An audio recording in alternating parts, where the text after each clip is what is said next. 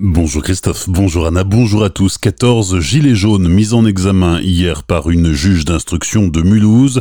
Ils sont soupçonnés d'être les auteurs des incendies qui ont endommagé des pylônes de téléphonie mobile à plusieurs endroits du Haut-Rhin. Neuf pylônes ont été détruits par le feu entre janvier 2019 et janvier 2020 à Altkirch, Kingersheim, Wittelsheim et dans cinq autres communes du département. Les dégâts occasionnés s'élèvent à plusieurs millions d'euros. Les mises en cause sont 12 hommes et 2 femmes âgés de 22 à 63 ans. Ils ont été placés sous contrôle judiciaire. Ils encourent jusqu'à 15 ans de prison. Le tribunal administratif rejette le recours pour annulation des élections municipales de Bergheim. L'action en justice a été engagée par la liste Avec vous pour Bergheim de Jean-François Allaire. Les plaignants reprochaient à leur adversaire Elisabeth Schneider d'avoir publié sur Facebook à la veille du scrutin un message qui aurait pu, selon eux, influer sur le vote du dimanche 15 mars.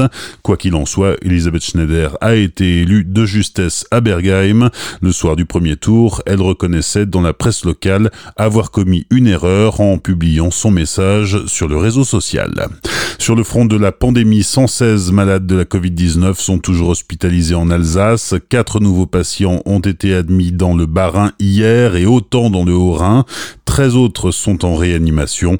Pour la journée d'hier en Alsace, aucun nouveau décès n'est à déplorer. Un automobiliste percute un bus avant de prendre la fuite. Les faits ont eu lieu hier matin, route d'Ingersheim à Colmar, tandis que le bus était à l'arrêt.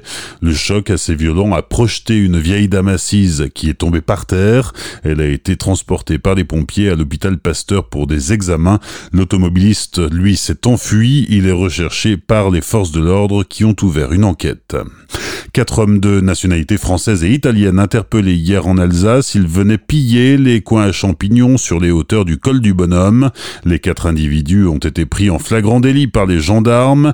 Ils avaient ramassé 120 litres de cèpe contre les 5 litres tolérés. À l'issue de leur garde à vue, ils ont été remis en liberté. Ils seront prochainement jugés devant le tribunal correctionnel de Colmar. Une nouvelle marche pour le climat demain à Strasbourg. Elle a lieu deux ans après la première édition. L'objectif est de protester contre l'inaction des politiques face aux enjeux environnementaux. Le cortège partira à 14 heures de la place de l'université pour déambuler dans les rues de Strasbourg. La marche sera suivie d'un festival de solutions avec une trentaine de stands et d'ateliers pour transmettre les bonnes pratiques du quotidien. En face, les vieilles voitures sont de sortie dimanche à Molsheim. Ce sera la 37e édition du festival Bugatti. 30 voitures anciennes au lieu des 60 habituelles pour respecter les mesures sanitaires et un événement sur une seule journée au lieu de deux les autres années. Pour découvrir les véhicules, rendez-vous dans le parc des Jésuites dimanche entre midi et 14h30. Demain déjà, plusieurs voitures seront exposées sur le parking Saint-Georges entre 9h et 19h. Un mot de sport, il y a du football ce week-end avec la troisième journée de Ligue 1. Le Racing se déplace à Saint-Etienne demain soir, coup d'envoi à 21h.